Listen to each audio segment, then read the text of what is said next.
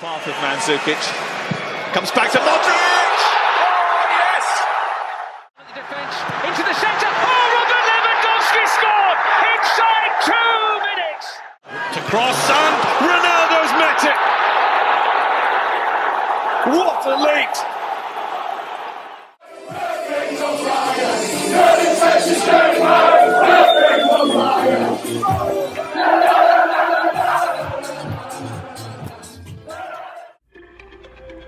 24 equipas, 622 jogadores e um mês recheado de futebol. Sejam bem-vindos ao Euroscout, podcast da ProScout que irá acompanhar o Euro 2020 diariamente. Vamos a isso. Olá a todos, bem-vindos mais uma vez ao Euroscout. Estamos de volta aos episódios pós-jogo, eh, depois de, uma excelente antevisão e também resumo da fase de grupos que tive com, com o Tiago Estevão. Uh, hoje estamos de volta, uh, o primeiro dia dos oitavos de final, com dois jogos, com dois jogos, uh, ambos com, com bastante emoção, mas, mas já lá vamos. Como sempre, agradecer ao, ao nosso patrocínio da Adega de Palmela, que, que, nos continua a apoiar, a nós, à ProScout e, e também ao Euroscout em específico, e agradecemos, como sempre, o apoio. os dois jogos de hoje, Dinamarca 4, País de Gales 0, gols de Dolberg, que marcou por duas vezes no seu regresso, não, não é o regresso, na, na sua prestação em, em Amsterdão. Uh, depois, Mila e Braithwaite acabaram por, por fazer os últimos dois gols que, que, deram uma vitória folgada à Dinamarca, apesar do jogo não ter sido sempre assim. E depois, uh, Itália 2, Áustria 1, uh, um jogo que foi a prolongamento, estava 0-0 no final dos 90 minutos, muita emoção, um jogo, um jogo muito interessante uh, boas exibições de parte a parte, algumas desilusões também, mas Chiesa e Pessina fizeram os gols da Itália 2-0 e depois Kalajdzic ainda, ainda reduziu para os austríacos, mas não foi suficiente para levar o jogo para, para os penaltis. Comigo hoje tenho, como sempre, muito boa, muito boa companhia. Uh, Daniel Souza, uh, colaborador da ProScout, que já tem estado aqui muitas vezes no Euroscout e sempre, sempre em grande. Daniel, tudo bem? Uh, olá, tudo bem? Uh, é sempre um gosto, sempre um gosto estar aqui. Uh, estou contente por estar de volta já, já para, para arrancar com esta fase eliminar e, e temos muito que falar, não é? Exatamente, a fase do mata-mata começou, começou hoje e começou bem. tenho também Pedro Barata, que está de volta depois de ter feito a, a antevisão a este europeu comigo e com o Francisco Gomes da Silva no início. Pedro, como é que estás? Olá, Rodrigo. Olá, Daniel. É sempre um gosto estar estar aqui e bastante, de, desde logo, feliz por termos acabado estes, estes dois dias horríveis, sem jogos, e pronto para mais três de oitavos de final. E acho que tivemos um bom primeiro dia de oitavos de final, com muitos golos e muita emoção. Sem dúvida, e eu, eu vou começar por ti, Pedro. Uh, sei que estiveste, estiveste no segundo jogo a, a comentar na, na Rádio Euro Itália-Áustria, que recomendo acompanhar o Pedro que tem, que tem prestado por lá pela Rádio Euro em, em alguns jogos. Uh, mas vamos começar pelo Dinamarca-País de Gales. Uh, a Dinamarca viu-se sem Vass e sem Poulsen para este jogo. Uh, Daniel Vass com, estava doente e Poulsen por, por, por uma lesão. Larsen e Dolberg entraram para o 11. Dolberg em Amsterdão. só poderia ter sido assim, Pedro. Dolberg em Amsterdão a voltar a mostrar-nos aquilo, aquela qualidade que entre as lesões uh, se perdeu ou que não temos visto tão, tão regularmente? Acho que sim, acho que numa, numa perspectiva mais, mais romântica, essa é claramente a leitura a fazer do jogo do, do Dolberg. Nós, há uns anos, víamos-lo uh, muito franzino, muito magrinho, com aquele aspecto frágil dele, loiro, uh, naquele, naquele Ajax que chegou à final da, da Liga Europa contra o United do José Mourinho.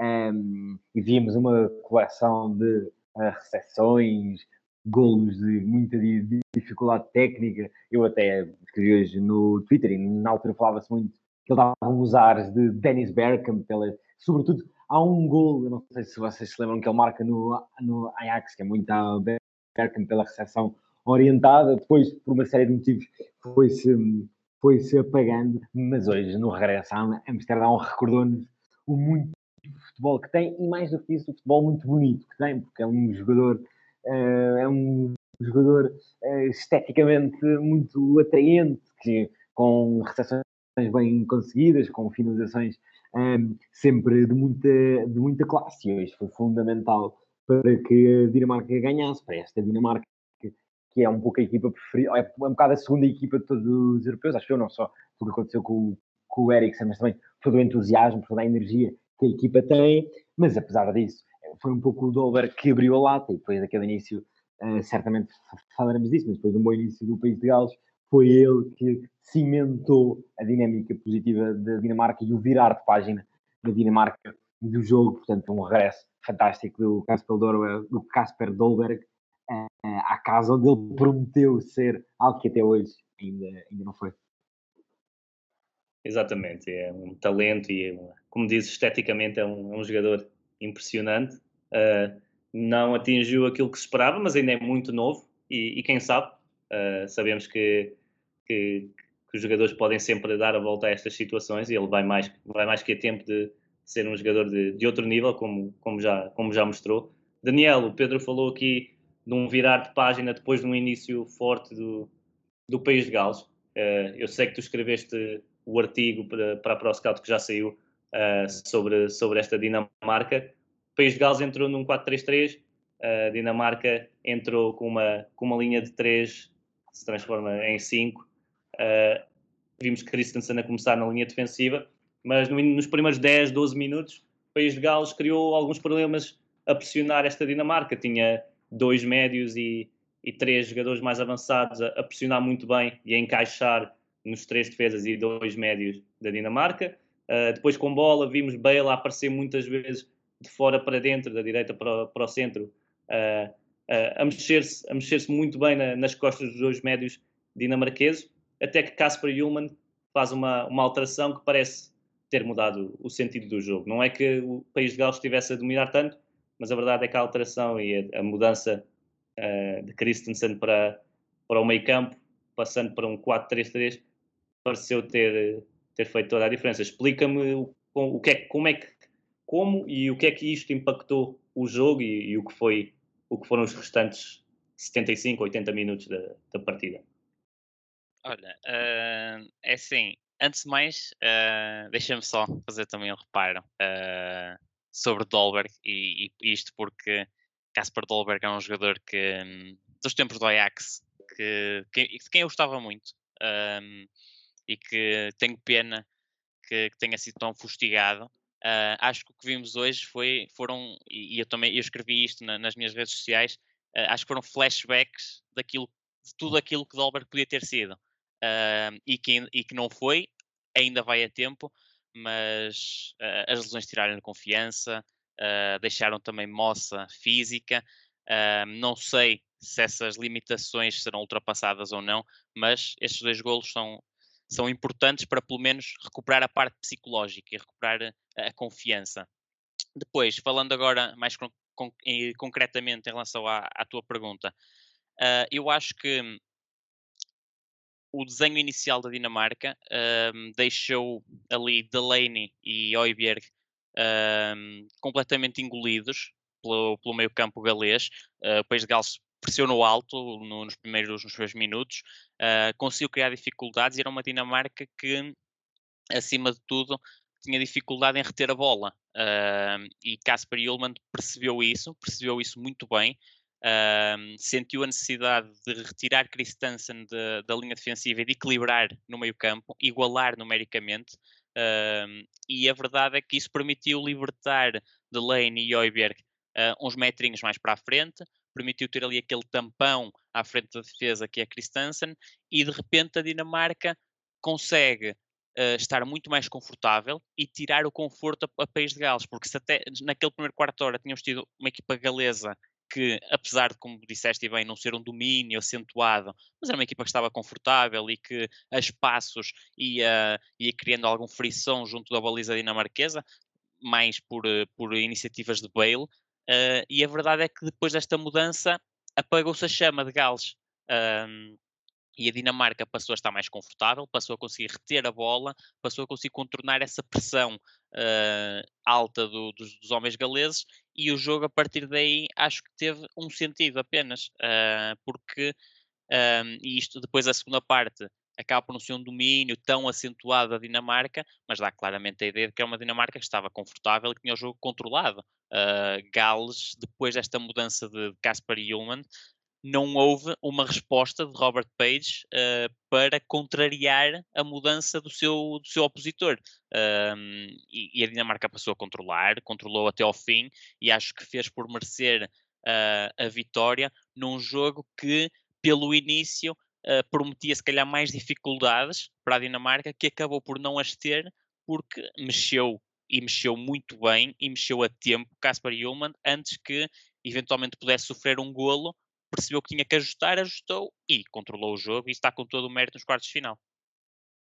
Sim, vou passar para o Pedro, porque Pedro, tu disseste que esta Dinamarca é quase a segunda equipa de uhum. todos nós, pelo que aconteceu, a Ericsson, mas também pela, pela mística, pela qualidade no jogo, pela coragem, mas também passa um pouco por, por Casper Ullmann e a maneira como potencia esta equipa e os seus jogadores e como a, como a equipa se mostra em campo jogo após jogo. Uh, tem sido um dos melhores treinadores na prova e isto em, em, em, provas de seleção normalmente não há, não há tanto destaque para os treinadores, mas, mas concordas com, com esta afirmação? Sim, sem dúvida. Acho que mais, não só para além de ser um dos melhores treinadores na prova, acho que é o treinador que tem tido nessa prova o seu grande momento de afirmação, porque obviamente uh, Roberto Mancini, já lá iremos, mas é um nome também muito forte deste, deste campeonato. Uh, o próprio Roberto Martínez tem um percurso muito, muito sólido no futebol de seleções nos últimos anos e para já tem dado um, sequência a isso. Esperemos que amanhã tenha uma, uma desilusão, mas uh, o, o técnico dinamarquês conjuga ser um dos treinadores desta prova com estar a ter nesta, nesta competição uma espécie de apresentação ao mundo. Eu hoje uh, comentava com, com alguém que uh, depois do jogo estava feito o countdown até termos Casper Ullmann na Bundesliga. Acho que é uma questão de, de tempo.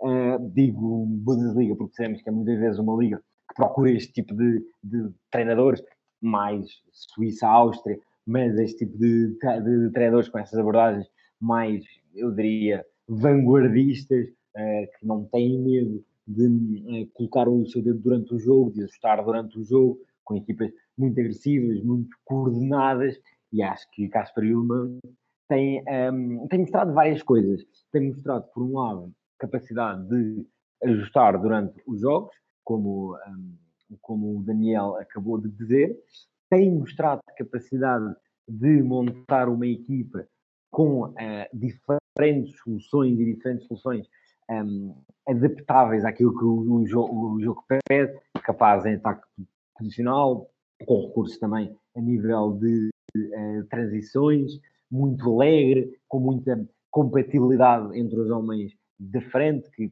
digamos, partilham espaço e os movimentos muito, muito bem, e não menos importante, tem revelado uma capacidade para, sob o ponto de vista mental, colocar o seu dedo neste grupo e manter este grupo com, uma, com um entusiasmo muito, muito grande, que é relevante, a questão de, de, do Christian Eriksen é, é, evidente, mas há outras, como tu referiste ao início, um, Rodrigo, a Dinamarca hoje perde mais dois titulares antes da partida e coloca dois jogadores como se nada fosse, entre aspas. Na parte final, vimos a maneira como o Human celebrava, que era com, o Casper Schmeichel, que era com, acho que era com o Vestergaard, se não me engano, no fim da partida, e se evidencia, evidencia também essa comunhão e a maneira como este treinador está a saber liderar esta equipa. Portanto, conjuga a parte tática com esta parte mental e de conseguir colocar a sua mão nos uh, jogadores e liderá-los de uma maneira positiva. E, portanto, acho que é um dos treinadores que sai mais valorizados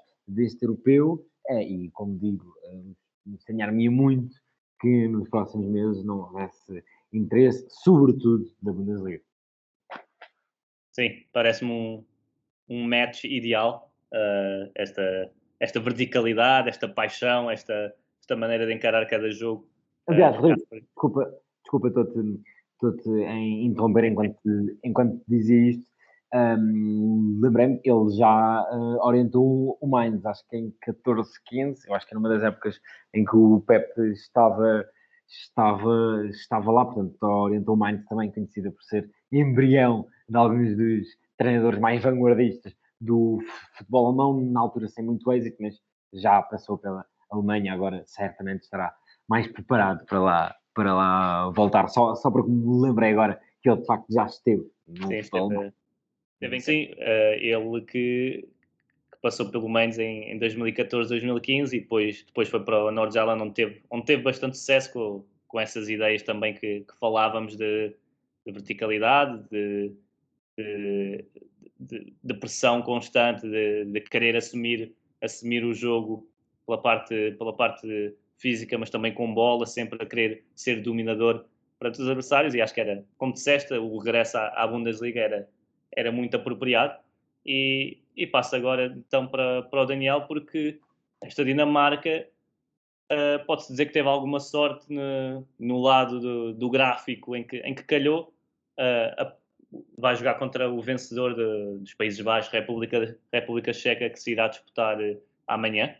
E como é que vês as possibilidades desta Dinamarca poder, poder chegar longe, poder, poder ultrapassar o próximo jogo também, uh, sabendo que este jogo vai, vai ser jogado em Baku e que a Dinamarca já não tem mais jogos em casa como, como teve na fase de grupos até, até ao final do torneio, mas mesmo assim uh, pode, pode fazer aqui uma surpresa. Sim, e é assim, eu acho que eu acho que estes rapazes também já mereciam alguma sorte, não é? Uh, depois de tanto azar que tiveram, e, e aqui eu, eu vou, vou buscar o que o Pedro disse atrás uh, sobre o dedo de Casper Ullmann, acho que, sobretudo na forma como ele geriu uh, o psicológico dos seus jogadores, e aqui certamente depois do sucedido com Christian Eriksen terá tido alguma ajuda, bastante ajuda, provavelmente, da tal equipa de crise que, que ajudou estes, estes jogadores, mas acho que essa recuperação mental um, da, seleção dinamarquesa é, é o aspecto que é mais importante para que depois eles possam estar a, a fazer o que estão a fazer dentro de campo. Uh, acho que é uma Dinamarca que tem boas possibilidades de atingir as meias finais. Uh, à partida, se não houver nenhuma surpresa, os Países Baixos deverão confirmar o seu favoritismo diante da República Checa, mas já vimos que uh, tudo é possível. Ainda hoje tivemos uh, a Itália uh, a passar por dificuldades, depois de ter sido, se calhar, a, seleção mais dominadora da fase de grupos, uh, mas é uma equipa dos Países Baixos e, e a confirmar-se uh, essa vitória ou não uh, a República Checa, eu estou, estou a, a, pensar no cenário em que os Países Baixos vencem, é uma seleção que eu parece-me que hum, ainda não foi verdadeiramente testada, ou melhor, foi testada uh, um pouco pela Ucrânia e notaram-se algumas dificuldades, uh, mas eu acho que é uma seleção que, assim que enfrentar um verdadeiro, um verdadeiro teste, uh, vai ter dificuldades. E eu acho que a Dinamarca pode muito bem ser esse teste. Aliás, eu acho que a Dinamarca não fica nada, em, não fica nada atrás da, da, da, seleção dos Países Baixos. Uh, se calhar uh, os Países Baixos acabam por ter um ou outro jogador que individualmente podem Sim. a mais facilmente. Não tem, não tem exatamente. dois médios de classe mundial e, e, e Depay e, e Memphis. Exatamente, exatamente. Mas, uh, não tem Depay, nem tem, nem tem Frankie de Jong, nem, nem Wijnaldum, certo? Estamos, estamos de acordo. Mas, um, por outro lado, coletivamente, parece uma seleção mais forte um, do, que, do que os Países Baixos. E uh, é certo que Depay um, pode facilmente resolver o jogo sozinho, Uh, estou em relação aos Países Baixos, estou curioso para ver se um, Malan vai continuar no 11, porque foi um jogador que se ligou muito bem com o Memphis um, naquele último jogo da fase de grupos e, e, um, e isso também pode levar a essa alteração. Mas acho que a Dinamarca tem boas possibilidades de atingir as meias finais e eu acho que eu acho que isso já é já será se calhar mais do que aquilo que eles que eles esperariam para este europeu chegar a umas meias finais. Uh, acho que a partir daí depois a filosofia deverá ser, ok, chegamos aqui agora, uh, vamos desfrutar e, e, tentar levar isto mais longe, mas uma eventual presença nas meias finais já é, já é uma missão mais cumprida para a Dinamarca e eu acho que esse é um cenário muito uh, provável de acontecer. Sim, iremos ver quem passa amanhã no, no tal jogo Países Baixos-República Checa, que, que irão defrontar a Dinamarca. Uh, e passamos assim para, para o segundo jogo. Não demos tanto destaque ao País de Gales, que, que mais uma vez faz uma exibição algo inconsistente, esta seleção que, que desaparece do jogo quando, quando Ramsey e Bale não conseguem, não conseguem assumi-lo e acho que é, é bom mencionar também que no final o País de Gales volta a ter algum, algum controle do jogo quando, quando o jogo estava 2-0 e, e, a Dinamarca voltou a mudar para os 5 defesas, mas, mas sem grandes oportunidades, sem grande, sem grande fulgor ofensivo e depois a Dinamarca esteve muito bem, uh, ou no contra-ataque ou mesmo nas oportunidades que conseguiu criar, a, matar o jogo de forma, de forma exímia. O segundo jogo do dia foi o Itália-Áustria, Itália 2, Áustria 1. Uh, um jogo que tem, que tem muito que se lhe diga. Na, no lado da Itália, a grande, a grande expectativa era para ver se, se Berratti entrava no 11 ou não. Acabou por entrar, foi a opção inicial. Locatelli, um dos melhores jogadores da, da fase de grupos uh, deste europeu, ficou no banco. Ele que durante a época até acabou por jogar mais como, como 6 do que tanto como, como 8. Eu acho que isso pesa um pouco na decisão uh, de Mancini e também porque Berratti é um dos líderes desta seleção, é um dos poucos que tem tem estado no, nos insucessos e no, e no sucesso recente desta, desta seleção italiana nos últimos, nos últimos 6, 7, 8 anos e por isso o seu estatuto e a sua qualidade a, a mostrarem porque é, que, porque é que foi aposta. Uh, vou começar por ti desta vez, Daniel. Como é que vês esta Itália? Uh, o jogo até começou de forma algo contraditória ao que, ao que se esperava. A Áustria entrou bem, teve mais bola, uh, a Itália a explorar muito a transição e depois, com, após os primeiros 10, 15 minutos, a Itália conseguiu, conseguiu assumir-se mais, assumir mais no jogo. Teve Barella, uh, Spinazzola em, em, grande destaque, mas os três da frente hoje estiveram em, em dia não. Achas que foi, foi por isso que, que esta Itália não conseguiu estar tão bem como noutros jogos? É sim, hum, em parte sim, Uh, por outra parte, eu acho que o que não esteve tão bem é aquilo pelo qual a Itália se tem destacado, que é a força coletiva. Um, na fase de grupos temos uma Itália que coletivamente foi a seleção mais forte do, do europeu, uh, mas hoje, de facto, contra uma equipa que soube contrariar uh, o jogo italiano, a Áustria esteve muito bem, caiu, caiu de pé acho que a Itália, a primeira parte, a Itália podia ter, podia ter chegado ao golo uh, em, vários momentos, mas depois aquela segunda parte, eu acho que é, que é pior, acho que é pior os piores 45 minutos que a Itália realiza neste Euro. Uh, incapacidade em, em, construir por dentro, uh, desinspiração total dos seus jogadores, e aqui entra a parte individual, que um, coletivamente é um coletivo forte, mas quando o coletivo, um, quando as coisas não estão a sair ao todo, uh, parece-me ser uma seleção que também vai ter algumas dificuldades em, em ter aquele abre-latas que, que, resolva um, as coisas uh, num lance individual.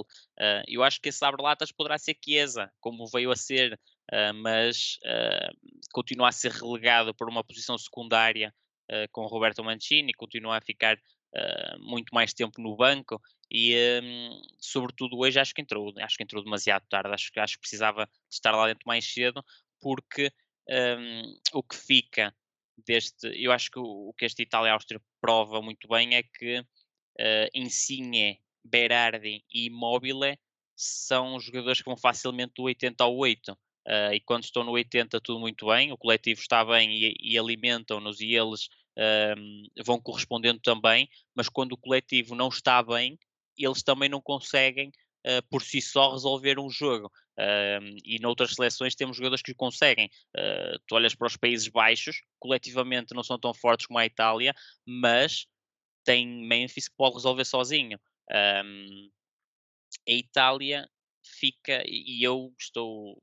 Isto, isto este Euro eu tenho ficado desiludido acima de tudo com Insigne, porque era o jogador que se esperava que, que, que se assumisse como, como a figura desta Itália e que, e que levasse esta equipa para a frente, que fosse a cara desta seleção. E a verdade é que o europeu de Insigne tem sido, tem sido, eu não queria dizer fraco, mas uh, tem sido muito longe, muito aquém daquilo que, que ele pode fazer e que, e que vai fazendo um, em Nápoles, e, e, acho que é o jogador em, que, com, em quem eu um, com quem eu fico menos agradado, se calhar, neste, neste coletivo italiano, porque se olharmos ao que têm sido as prestações individualmente, temos que falar uh, em Jorginho, temos que falar em Spinazzola, que para mim uh, está a ser o melhor jogador desta Itália, Spinazzola, uh, e acho que lá está. Nós já falamos, eu já falei isto, isto contigo em off, Rodrigo, e, e não tenho. E agora passo isto para, para o on. Uh, eu ainda não vi tudo de Berardi que justifique ter Chiesa no banco e ter Berardi no 11. Ainda não vi. Pode ser que apareça entretanto, mas por esta altura acho que Chiesa já justificava mais minutos e acho que é um jogador que pode uh, ser o que mais se aproxima de, desse tal abre-latas que a Itália precisa quando as coisas estão, estão complicadas.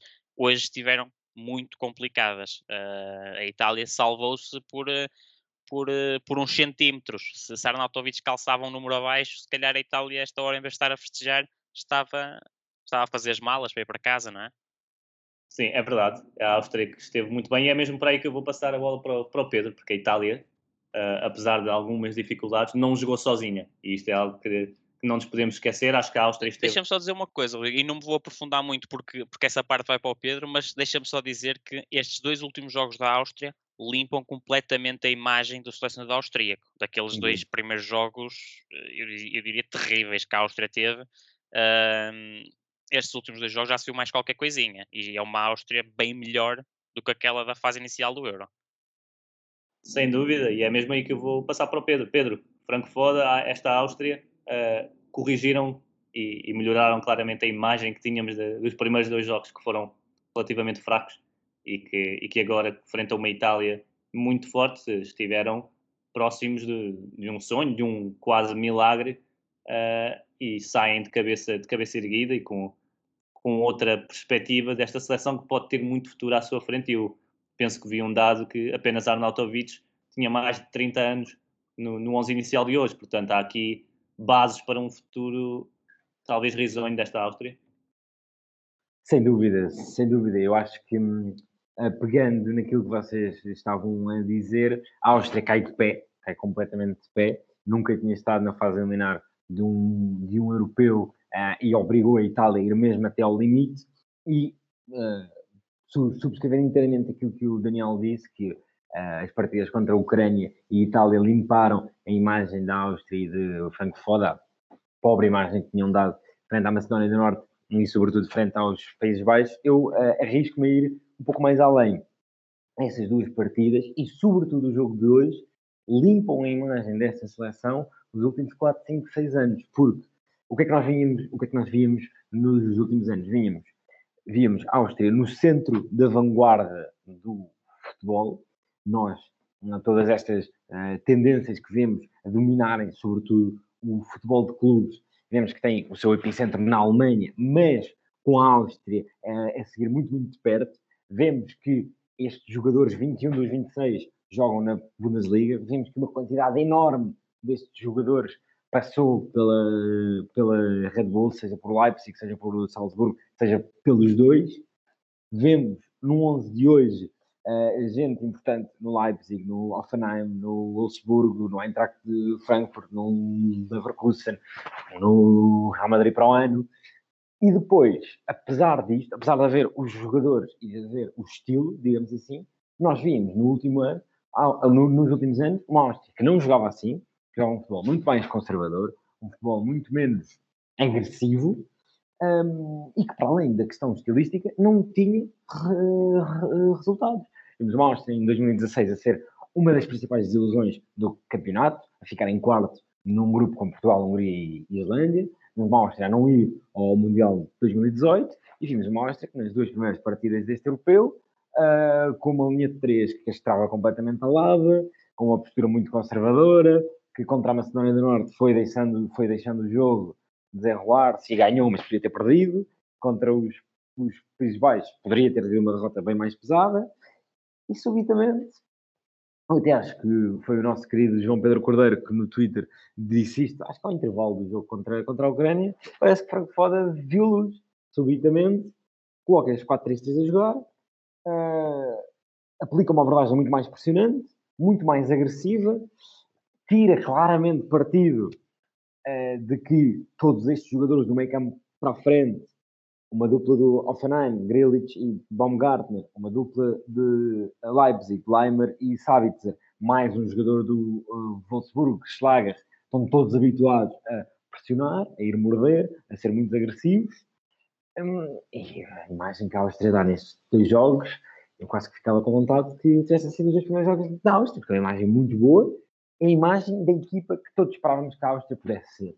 E acho que deixa um panorama para os próximos anos é muito alentador, porque há aqui um, Baumgartner, Savitzer, Schlager, Grealish, Leimer, têm todos uh, 25, 27 anos ou, ou, menos. O mais velho é o Savitzer, que é o único que tem 27, mas Baumgartner tem 21, Grealish tem 25, Schlager tem 23, portanto há uma base para o futuro, sobretudo se a equipa decidir jogar hoje, e acho que hoje, como uh, uh, tu referiste, Rodrigo, o início do jogo foi um pouco ao contrário do que estávamos à espera, porque é a Áustria com mais bola e a, a Itália tem 3, 4 saídas, sobretudo pelo Spinazzola, que foram, que criaram bastante perigo, mas aquela segunda parte, Daniel, concordo plenamente que foi a pior segunda parte da Itália neste europeu, com muito mérito da Áustria. Vimos uma Áustria aí e é aquilo que nós exigíamos desta equipa, uma equipa a, a, a recuperar a bola muito subida, com um meio campo com muita capacidade na pressão, mas depois a saber o que fazer com a bola, a criar oportunidades de gol, teve um anulado,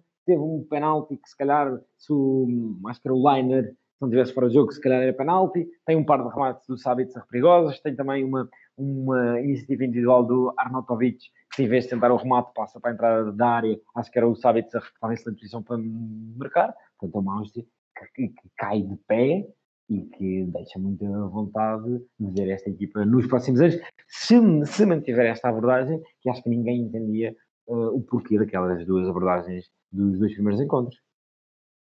Sem dúvida, e, e lembro que na altura, na antevisão, eu, eu quando estava Sim. a preparar essa antevisão, referi que uh, Franco Foda era quase visto como, como Fernando Santos austríaco uh, pelos, pela imprensa local, assim, pela, pela postura mais, mais conservadora, mais, menos, com menos risco e que, que nem sempre traz, trazia o melhor das suas individualidades. A verdade é que estes últimos dois jogos mudaram essa imagem e tu referiste muitos nomes que, que estiveram em evidência e eu destaco Grealish, Schlager e, e, claro, Alaba, pelo menos nestes últimos dois jogos, foram, foram exibições fantásticas destes, destes três jogadores.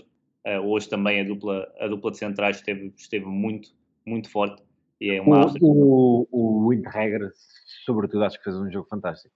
Sim, sim, sim. E é, e é um dos motivos que eu não compreendia a utilização de, de Alaba no meio da defesa, sabendo que, que tem dois centrais que são capazes também com bola e, e defensivamente também, também são muito fortes. E felizmente vimos, vimos uma alteração no, nos últimos dois jogos e Alaba pôde mostrar ligeiramente mais à frente aquilo, aquilo que é capaz de, de dar ao jogo e de dar ao futebol europeu. Agora, uh, Daniel, vamos voltar um pouco à Itália só para, para falar do gol de Chiesa. Já falaste uh, se poderá ser ou não titular no, no próximo jogo, ou, por, ou, a tua opinião quanto, quanto à sua titularidade.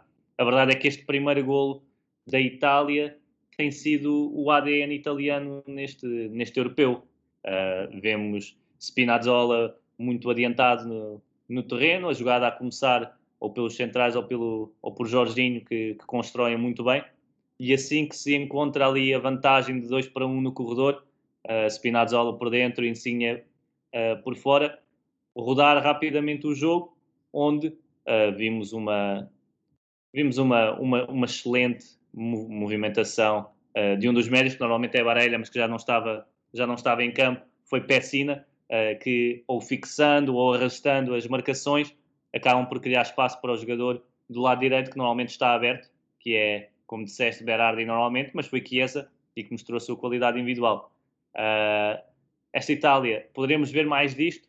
Será que, será que contra seleções como Portugal ou Bélgica, que será o adversário desta Itália no, no próximo jogo, uh, iremos ver uma Itália sem, sem tantos recursos ou, ou, sem chegar a este nível, como vimos na, neste, neste primeiro gol que, que acaba por decidir o encontro? Talvez, talvez porque é assim, a Áustria conseguiu este golo da Itália, a Áustria conseguiu contrariar muito bem isto durante o jogo todo, não é? Um, e a Itália faz isto muito bem, mas esteve, mas não o conseguiu fazer, sobretudo na segunda parte, não o conseguiu fazer. E é aquilo que eu falava há pouco, esta incapacidade em, em ligar por dentro que houve na, na segunda parte. Uh, o lance do golo é como já, já, já descreveste bem o, o, lance, não é? Spinazzola vem para dentro, Insigne fica aberto e o passe consegue entrar. Eu acho, eu acho que é a diferença um, para o que foi a segunda parte da Itália, que o passe entrou. Uh, e durante a segunda parte inteira a Áustria conseguiu conter muito bem essa, essa, essa jogada italiana que, que é como disseste, é o ADN italiano e é um movimento que a Itália faz muito bem, mas eu, eu acho que hum, aumentando o grau de dificuldade, uh, não querendo, claro está, faltar ao respeito à Áustria porque exibiu-se um nível altíssimo, mas com seleções com outros argumentos uh, em relação aos austríacos, acho que esta Itália pode sofrer, um, já sofreu hoje, acho que pode sofrer ainda mais, porque um, é como digo, é um coletivo forte, mas que uh, faz muito bem esta jogada mas depois parece que não tem muitas mais, muitas mais soluções. Um, e, uh, e se tu conseguires controlar esta, sobretudo Spinazzola, porque é, dos dois laterais é aquele que está sempre mais em jogo, dos dois alas.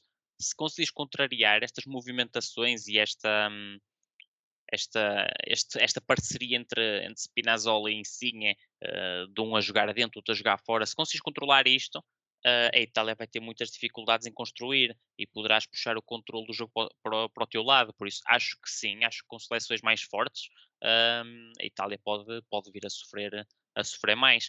Uh, mas também é preciso, é, é, preciso dizer que Spinazzola está a um nível inacreditável neste, neste europeu. É um jogador de muita qualidade e que este, este nível, eu já disse há pouco, é, é o melhor jogador da seleção italiana e e tem que se ter, é, é sempre um jogador que tem atenção. Uh, acho que é o jogador a anular nesta, nesta Itália e, e, as suas movimentações são as movimentações a anular. A Áustria fez isso muito bem, não fez isso uh, tempo suficiente. Uh, na, na, primeira vez que falhou, eu diria que na, na primeira, ou nas poucas vezes que falhou em controlar aquele movimento, e falo mais de segunda parte e prolongamento, acabou por dar golo mérito para a Itália, claro, mas uh, acho que esta é a jogada típica e uh, acho que é muito por aqui. Para anular-se a Itália é muito por aqui, é muito por, uh, por retirar o jogo a Spinazzola. Rodrigo, de deixa-me de, acrescentar aqui uma coisa ao que o Daniel disse. ele ao, ao início disse bem que sem tirar mérito a Áustria há de facto vontade de ver a Itália contra adversários uh, mais fortes, e isso é exatamente o meu, o meu uh, pensamento. Itália bateu hoje um, um registro histórico do, do Vittorio Pozzo, do treinador que os levou a ser bicampeões do mundo em 34 e 38, que foi a Itália chegou hoje a 31 jogos sem, sem perder, não perde desde 2018, quando na altura perdeu na, da, na Liga das Nações contra Portugal. Mas este registro, estas 31 vitórias eh, seguidas, que tem um mérito enorme antes de hoje, on, eh, esses 31 jogos sem perder, perdão, antes de hoje 11 vitórias seguidas, todas sem uh, sofrer gol, mas centrando-nos nos 31 jogos sem perder, uh, estes 31 jogos sem perder são todos contra equipas que não estão no top 10 do ranking FIFA. E mesmo alargando ao top 15, eu acho que a única equipa que está no top 15 do ranking FIFA nesta série de 31 jogos foi a Suíça contra a qual eles jogaram na fase de grupos. Portanto, tem muito mérito, obviamente. Esta equipa italiana é entusiasmante, joga muito bem, tem muita gente de qualidade técnica, mas temos que ver que é uma equipa que nos últimos tempos tem tido adversários de nível mais baixo, que neste europeu tem uh, defrontado boas equipas, mas, por exemplo, olhas para o grupo de Portugal, ainda não enfrentou esse nível de equipas e, portanto, eu tenho muita expectativa para ver o duelo do, dos quartos, seja com a Bélgica, seja com Portugal, não naquela de, ah, eles nunca enfrentaram uma equipa de topo, vão, vão, vão perder, não, mas por ter de facto muita curiosidade para ver como é que esta Itália irá uh, defrontar uma equipa de topo, que é algo que não, que não tem vindo a fazer neste ciclo de Mancini, altamente positivo e com enorme mérito para o treinador italiano.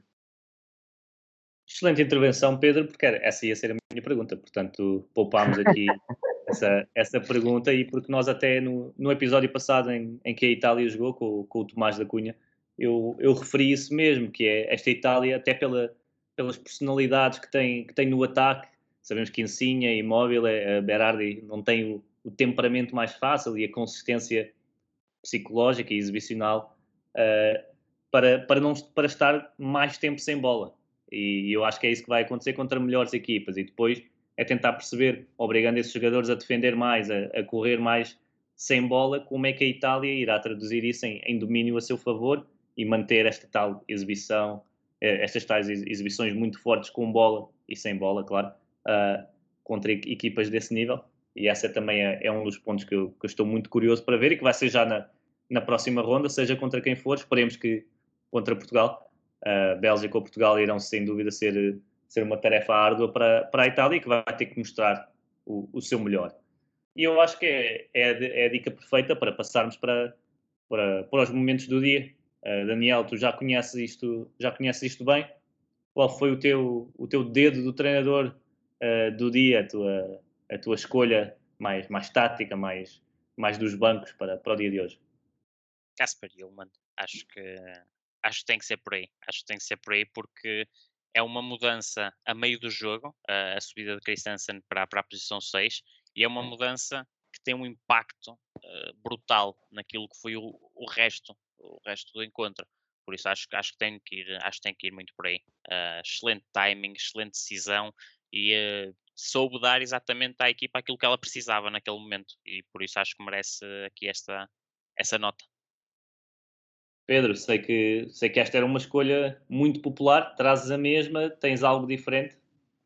É, eu, é curioso, eu, um, se fosse o primeiro a escolher, teria uh, dito esta mudança de, de Christensen, acho que foi a decisão tática do dia, mas para dar aqui uma, uma pincelada de outra diferente, acho que outra, outra decisão tática relevante do dia foi a postura, foi o subir um pouco da pressão austríaca na segunda parte.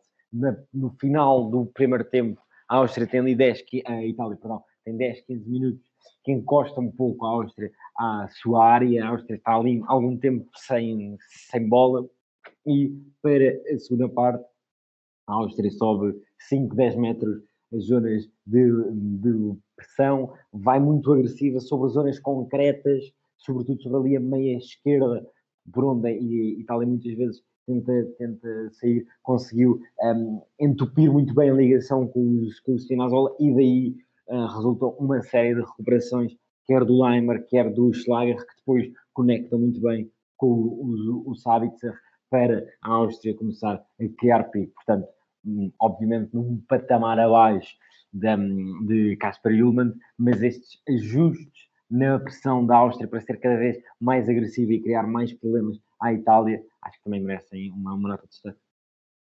Sem dúvida que, sem dúvida, sem dúvida que merecem, e eu, como sou sempre o terceiro, eu trago sempre também uh, uma escolha diferente, e, e, isto até poderia ser uh, algo pela negativa, mas eu vou para, para Roberto Mancini e a maneira como mudou no jogo, eu creio que poderia ter mexido mais cedo, sem qualquer dúvida, mas não só mérito do treinador, mas mérito do, do plantel que tem à disposição, conseguir substituir Verratti e Varela uh, por jogadores como Locatelli e Pessina, que, que, têm estado sempre exímios quando, quando são chamados, e sabemos que Locatelli foi titular uh, durante a fase de grupos, é, é impressionante e a entrada de, de Chiesa também acaba por, por mudar o jogo. Belotti não, não deu tanto ao jogo, mas Chiesa, Locatelli e, e Pessina acabam por estar ligados ao, ao gol que decide o encontro, aquele primeiro gol da Itália, e daí a minha, a minha escolha para Mancini, sabendo que podia haver um lado mais negativo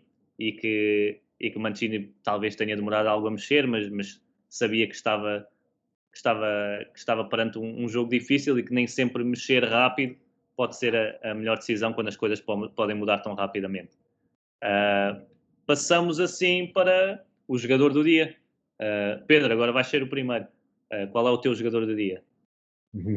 Há aqui, há aqui uma, uma escolha óbvia de Casper Dolberg, uh, mas vou deixar essa escolha para vocês. Vou para uma um pouco mais alternativa. Vou para Xaver Schlager. Acho que é, é um médio muito, muito bom que sofreu nos primeiros jogos com, com a postura da, da Áustria, mas com esta Áustria mais agressiva, mais entusiasmante. Foi claramente um ganhador e acho que hoje fez uma, mais uma exibição de mão cheia. Ele já tinha estado muito bem frente, frente à Ucrânia e acho que evidencia muito bem esta conjugação de muita capacidade de pressão, mas depois capacidade para saber o que fazer com a bola e acho que dos três do meio campo, eu também gostei muito do, do Grilich, acho que obviamente o Sabitzer é um jogador de um nível superior, mas o Grilich acho que trouxe muitas coisas muito boas a este meio campo austríaco, tornou o panorama um pouco mais claro, mas o Schlager é um jogador que eu gosto bastante já, do, já dos tempos de, de Salzburgo, portanto é a, minha, é a minha figura do dia, sabendo que não foi o melhor jogador do dia, obviamente. Sim, aqui nem, não, é, não é necessariamente o melhor, é sim, jogador sim. Sim. Há jogadores que muitas vezes merecem aqui o nosso destaque porque se calhar nem são tão destacados e acho que este é um belo, é um belo exemplo disso. Uh, Schlager já tínhamos destacado na, na jornada anterior, na terceira jornada, que faz uma bela partida e agora muito, muito forte também. Daniel, qual foi a tua, a tua escolha?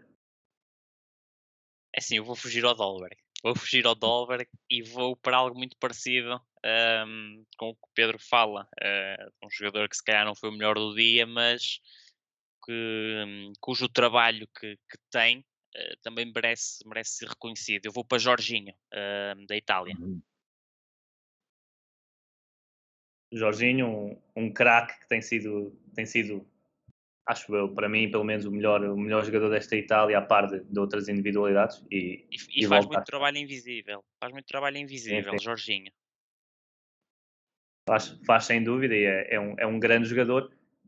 É assim, eu, eu tinha aqui outra opção, mas vocês vão obrigar-me a escolher Dolberg, até porque seria uma ofensa ao, ao jogador dinamarquês não o escolher. Dois golos, uh, como já falámos muito dele também, acaba por ser, por ser decisivo uh, e, é chamado à última da hora, que não, sabemos que não é nada fácil uh, ser chamado, não estar à espera de ser titular, sabendo que a confiança não tem sido a maior para Dolberg e num palco grande, num palco que conhece tão bem, acabou por mostrar a sua qualidade e nós já falámos dele, mas, mas fica aqui a escolha porque não poderia deixar, deixar de fora Dolberg.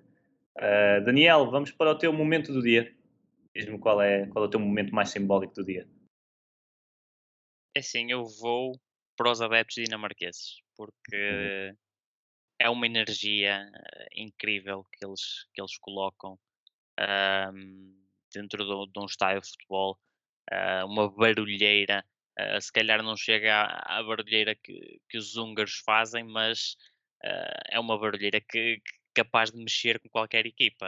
acho que esta energia que eles também conseguem passar para dentro para os seus jogadores é muito importante uh, e acho que pelo ambiente que trazem uh, ao jogo e numa altura em que uh, ter adeptos já é mais um luxo do que, do que outra coisa, acho que, os adeptos dinamarqueses merecem aqui a nota num Euro que tem, que tem sido muito falado pela barulheira dos húngaros.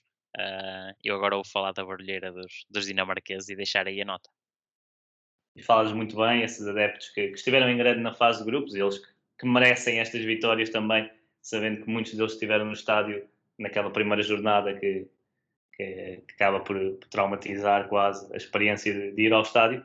Pedro, qual foi o teu momento do dia? Olha, o momento do dia é sem dúvida o abraço entre Gianluca Vialli e Roberto Mancini. Aliás, há pouco até coloquei isso no Twitter. Eles tiveram provavelmente a derrota mais dolorosa da carreira deles em Wembley, no velho Wembley, mas em Wembley, em 92, quando perderam a final da Taça dos Campeões Europeus pela Sampdoria contra o Barcelona. Na altura eles tinham conseguido fazer o impensável, que foi naquela Super Série A, conseguir vencer o título de 90-91. Eles eram uh, de, talvez as duas principais estrelas da, da equipa de Génova, chegaram à final e depois perderam contra o Barcelona hum, do Cruyff e agora, quase 30 anos depois, uh, tem uma grande alegria em Wembley, tiveram um abraço muito, muito bonito depois do gol de Pessina e obviamente esperam voltar uh, a Wembley e 30 anos depois vingarem-se daquilo que, que, viveram em 92, já agora o, Wembley que tem mais história para Mancini, que em 2011 ganhou lá a FA Cup uh, com o City e em 2013 teve uma das derrotas mais embaraçosas da, da sua carreira quando perdeu a final contra o Wigan, que tinha descido ao Championship e essa derrota também precipitou o seu despedimento, mas o abraço entre Gianluca Vialli e Mancini, dois antigos craques à procura de, de levar a Itália uh, à glória, é o meu é o momento do dia. Sem dúvida, eles que os, os gêmeos de Génova, como, como também eram conhecidos, e sabendo também que, que, que Viali tem tido problemas de, de, saúde nos últimos anos e que tem, tem passado por, por muita coisa, ainda torna este, este abraço mais especial. Era uma das minhas opções para, para momento do dia, e tu falaste aí da FA Cup, uh, que foi Roberto Martínez a, a, vencer pelo Wigan, era, era ele o, o treinador na altura. Esperemos que não haja um reencontro, Roberto, Exatamente. Roberto Mancini. Exatamente, esperemos que não. Uh, não seria na final, certamente, mas, mas, esperemos que não, porque era, era mau sinal para Portugal.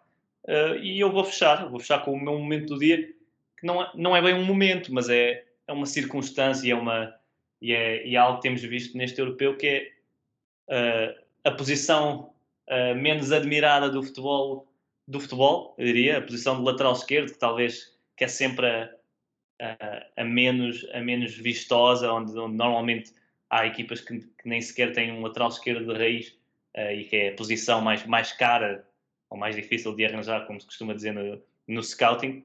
Eu acho que há, temos claramente hoje dois jogadores que, que mostram que, que, não são só patinhos feios que jogam, que jogam do lado esquerdo. Eles que, e estou a falar, claro, de Spinazzola e de, e de Miller, como, como, como aprendi hoje a dizer uh, através do nosso colaborador da ProScout, José Espada, que nos ensinou a pronunciar em dinamarquês, creio que, creio que seja assim. Uh, eles, dois jogadores que têm estado fantásticos, Mila que, que marca o golo, marca um golo pela Dinamarca, mas tem estado muito bem a partir da esquerda e depois usando o seu pé direito para, para vir para as zonas interiores. Spinazzola fez um pouco do mesmo naquele primeiro gol da Itália e tem sido, tem sido os dois. Uh, excelentes, excelentes opções para, para um melhor 11 do torneio. Diria que, não deve sair muito uh, destes dois jogadores, a não ser que, que vejamos surpresas ou, ou, ou acontecimentos que, que, não esperamos tanto na, nos próximos jogos, na, nas eliminatórias, mas a posição de, de patinho feio, lateral esquerdo, a, a, brilhar neste europeu e a mostrar que, que, tem muito para dizer e tem muito para, para marcar neste, neste europeu. Uh, fecho assim as nossas escolhas num episódio que, que já é tarde, porque isto agora com, com jogos no, no prolongamento nunca sabemos quando, quando, quando é que irão acabar. Nós estamos a gravar logo a seguir ao, ao Itália, ao Itália Áustria. Agradeço a vossa presença, Pedro. Muito obrigado por estares de volta. Foi um prazer. Já, já te tinha lançado o convite na antevisão e, e é claro, o prazer foi, foi todo nosso. E, e obrigado por estares aqui. Obrigado eu, é sempre um gosto e obviamente parabéns por estas por esta maratona que vocês têm vindo a fazer. É também muito bom que haja quem dedica a sua paixão e o, e o seu tempo a acompanhar assim o europeu. Portanto, força para, para a continuação e vamos aproveitar o europeu que só há de 4 em 4 anos, este até demorou um bocadinho mais e acaba rapidamente, por isso é sempre um gosto estar aqui.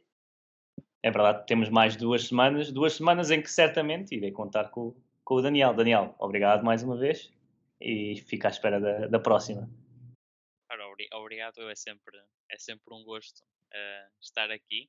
Uh, sempre que a oportunidade surja, uh, terei sempre muito prazer em, em vir cá e, e, acho que não vai ser a última vez, não é? vamos ver, vamos ver. Certamente que não, certamente que não. A quem nos ouve, agradeço por continuarem connosco. Uh, estamos no, nos oitavos de final do, do europeu, na fase eliminar, e, e, será um gosto daqui para a frente uh, acompanhar, sabendo que amanhã há um jogo que nos toca ligeiramente mais do que todos os outros. Uh, Portugal, Portugal enfrenta a Bélgica e esperemos que amanhã estarei, estaremos aqui com, com um sorriso na cara e, e, algo relaxados depois de uma vitória frente, frente à Bélgica, mas iremos, iremos ver. Amanhã estaremos cá para falar disso.